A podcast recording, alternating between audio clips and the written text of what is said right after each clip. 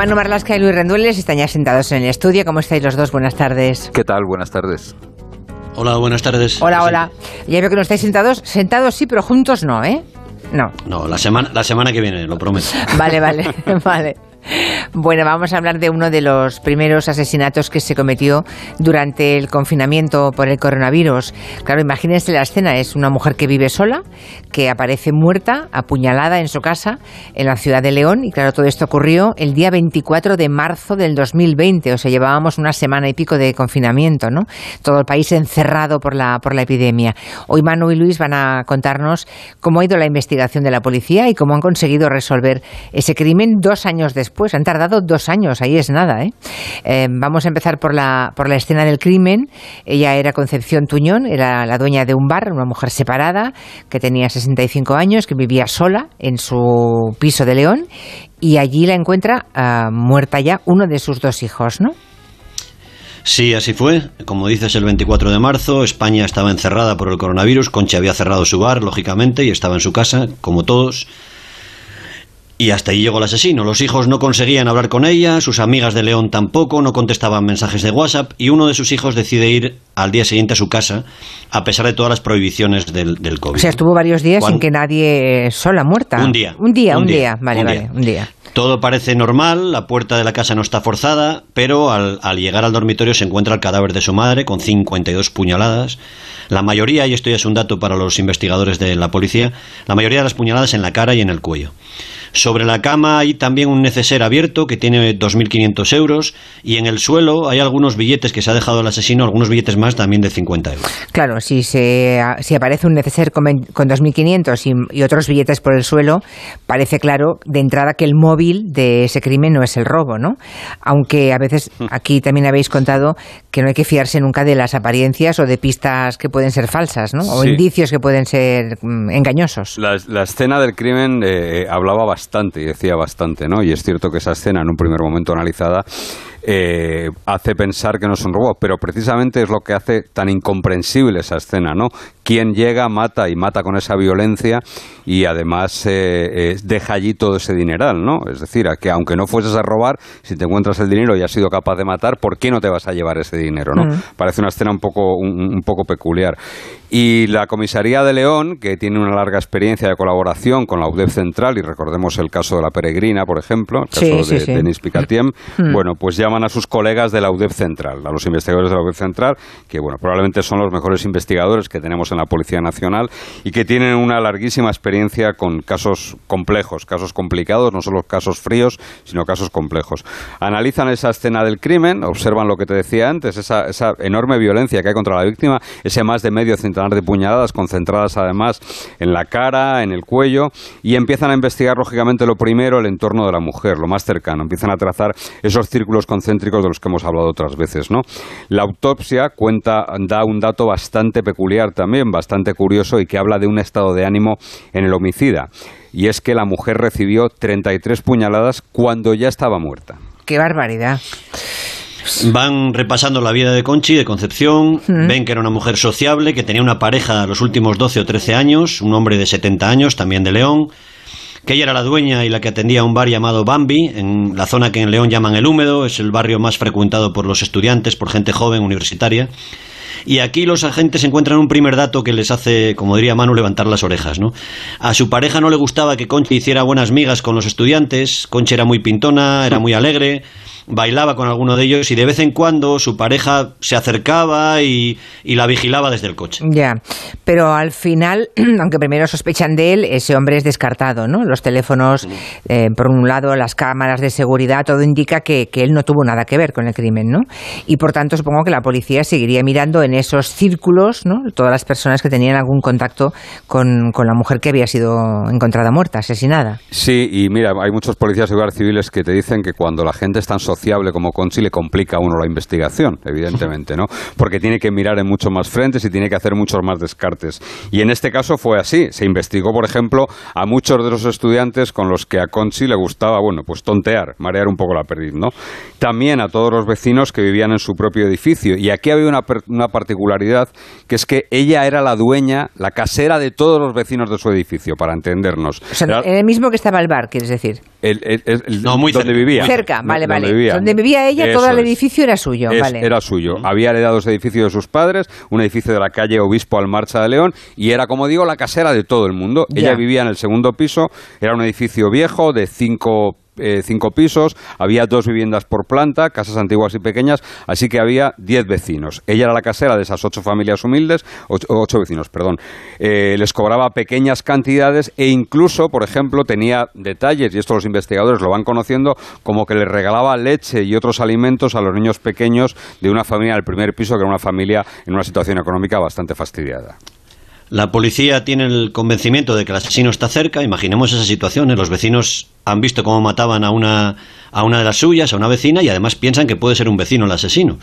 Y están encerrados todos. La policía va repasando a los inquilinos. En el quinto piso viven dos mujeres mayores que pagaban unos 80 euros mensuales de alquiler. En el cuarto hay un ciudadano dominicano y un matrimonio marroquí.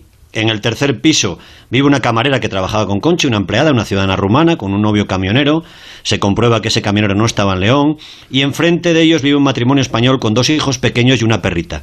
El segundo es el piso de Conchi, ocupa los dos pisos, el lugar del crimen. Y abajo en el primero viven una familia gitana y también una mujer con su crío, un chaval adolescente. Bueno, pues eh, tenía trabajo la policía. Como 13 ¿eh? del Percebe. Claro, claro, claro, claro. Tenían ahí mucho trabajo que hacer, ¿no?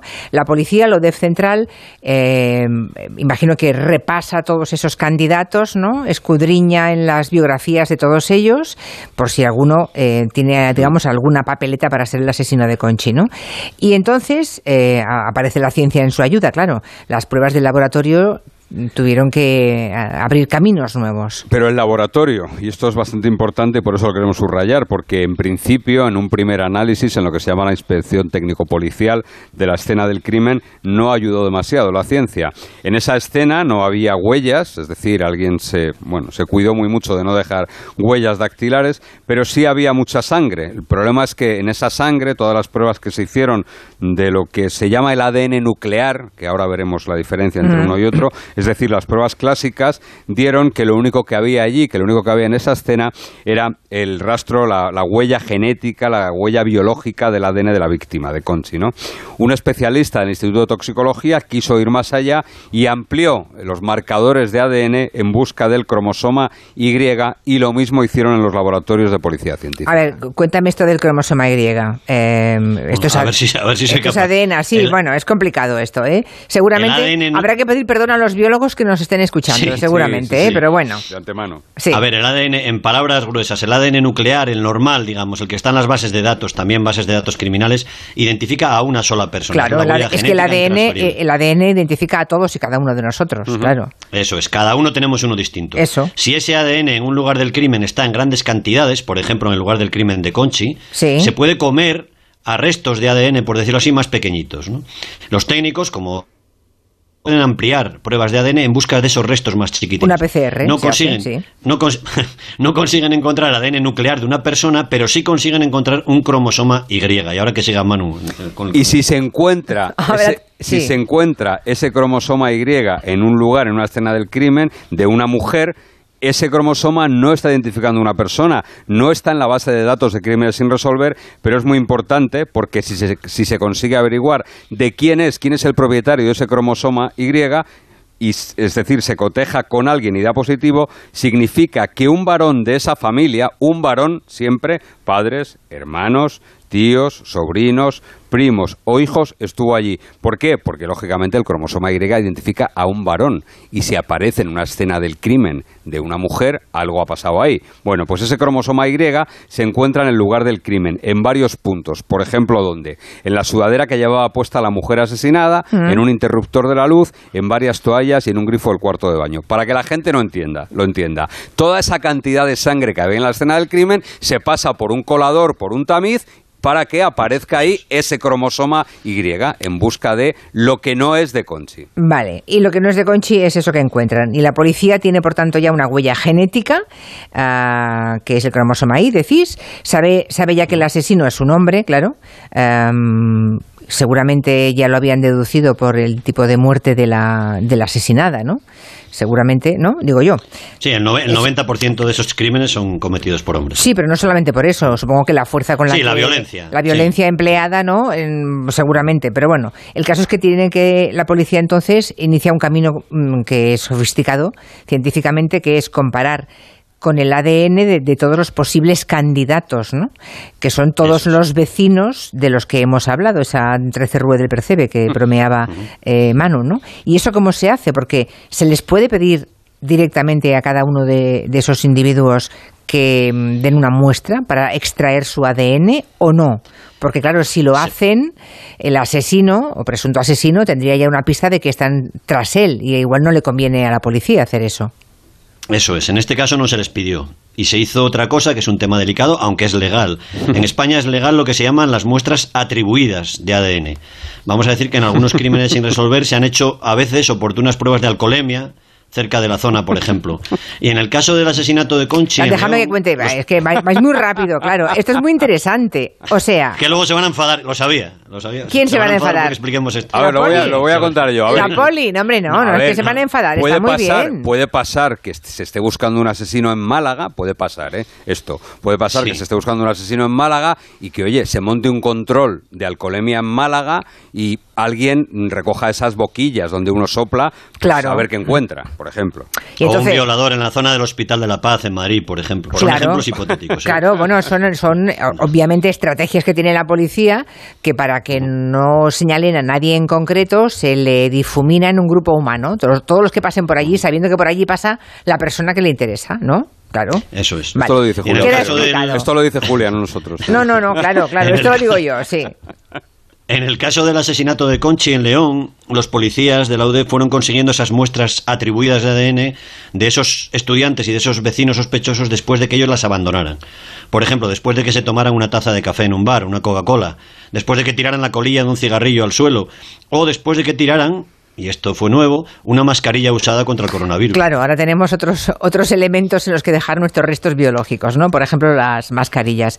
Bueno, supongo que de esta manera, eh, más o menos sofisticada, más o menos mm, normal, van recuperando ADN de los posibles asesinos de, de esta mujer para compararlo con el pequeño con la pequeña muestra que tenían, ¿no? Mm, mm. Ya sabían que era un varón por el cromosoma Y, ah, y bueno, supongo que alguno de esos restos mm, o de mascarillas o de cigarrillo o en el borde de, una, de, la, de la taza de café dio positivo, o sea, coincidía con lo que encontraron en el ADN de la señora, ¿no? Imaginemos, imaginemos, crimen. imaginemos ese cuadrante de la policía donde van poniendo primero A, segundo B y, y, con el resto encontrado, ¿no? Bueno, pues en este caso era el ADN del tercero derecha, concretamente. Ángel, el marido y padre español, coincidía con ese cromosoma Y hallado en el lugar del crimen de Conchi, en el piso, en el interior de la casa. Los investigadores se sorprenden porque Ángel había sido muy amable cada vez que se acercaba a preguntar o pedir algo, aparecía él por allí, por el portal, con la excusa de comprar algo, bajar la basura y eh, eh, lo que hacía era les contaba cualquier novedad, cualquier posible pista, como que su perra, por ejemplo, había oído ruidos la noche del crimen. Era muy colaborador, vaya. También contó Pero eso también puede ser sospechoso para la policía, ¿no? un, gitano rumano había terminado mal con Conchi después de pasar allí una temporada, es decir, digamos que se mostraba excesivamente colaborador, lo que seguramente también hizo levantar las orejas a la policía. El caso es que había un cromosoma de este hombre allí, bueno, un cromosoma Y, decís, en el, en el lugar del crimen, pero podía ser suyo o podía ser de un pariente suyo, ¿no? De un, de un hijo, de un padre, siempre un varón, pero podría no ser él, ¿no? Exacto. La policía investiga a todos sus familiares varones que estaban ese día todos en la provincia de Valencia, que es donde viven. Así que solo quedaba Ángel. Recordemos además el tema del confinamiento y la prohibición de moverse, ¿no? Solo quedaba Ángel, que primero negó ser el asesino de su casera, de Conchi, aunque finalmente acabó confesando ante el juez. Ya. ¿Qué contó? Bueno, pues él contó que estaba en el portal junto a otro vecino y con Conchi, que en ese momento, en esa escena, allí abajo en el portal, ella le acusa de que le debe el alquiler, de que no paga el alquiler, y le amenaza. Dice que va a echarlo porque tiene otros inquilinos y que le da cinco o seis días más o menos para o que pague o que se, o se tiene que marchar de la casa, ¿no? Que los dos subieron juntos en el segundo piso. Ella entró a mirar los justificantes de pago, los supuestos recibos de, hasta cuándo había pagado él, y que él entró detrás, dice, asegura que llevaba una navaja nada más que con la idea de pelar la fruta el arma nunca apareció, con lo cual nunca se supo qué, concretamente qué arma es y que bueno, ha utilizado una frase que se, hemos oído aquí en ese territorio negro estos últimos años, que no era él cuando lo hizo realmente, ¿no?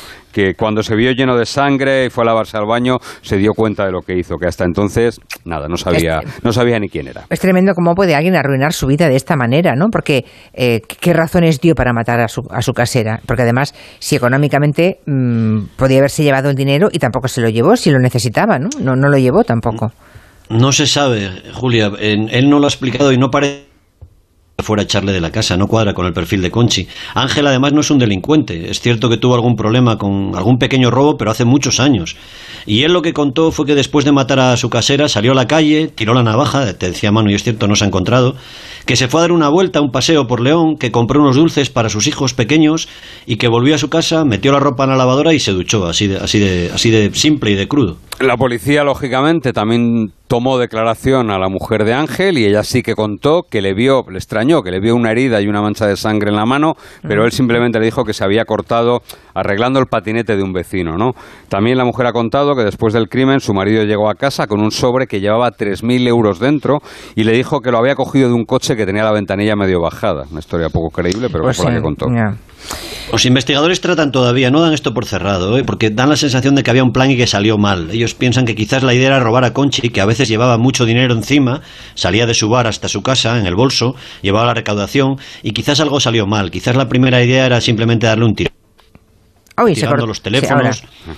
Todavía están investigando, te decía, los teléfonos y los movimientos de otras personas para ver si alguien organizó todo con Ángel o al menos le dio la idea de que como necesitaba dinero lo más fácil, ya hemos visto que era al revés, lo más fácil era saltar a su casero. Ya, pero vamos, que han tardado dos años, que es el tiempo supongo que la policía se ha tomado en hacer toda esa investigación biológica de todo el entorno, ¿no? Bueno, primero en entender lo que había pasado. Ya, ya, Voy a contar un pequeño secreto, si me deja Luis.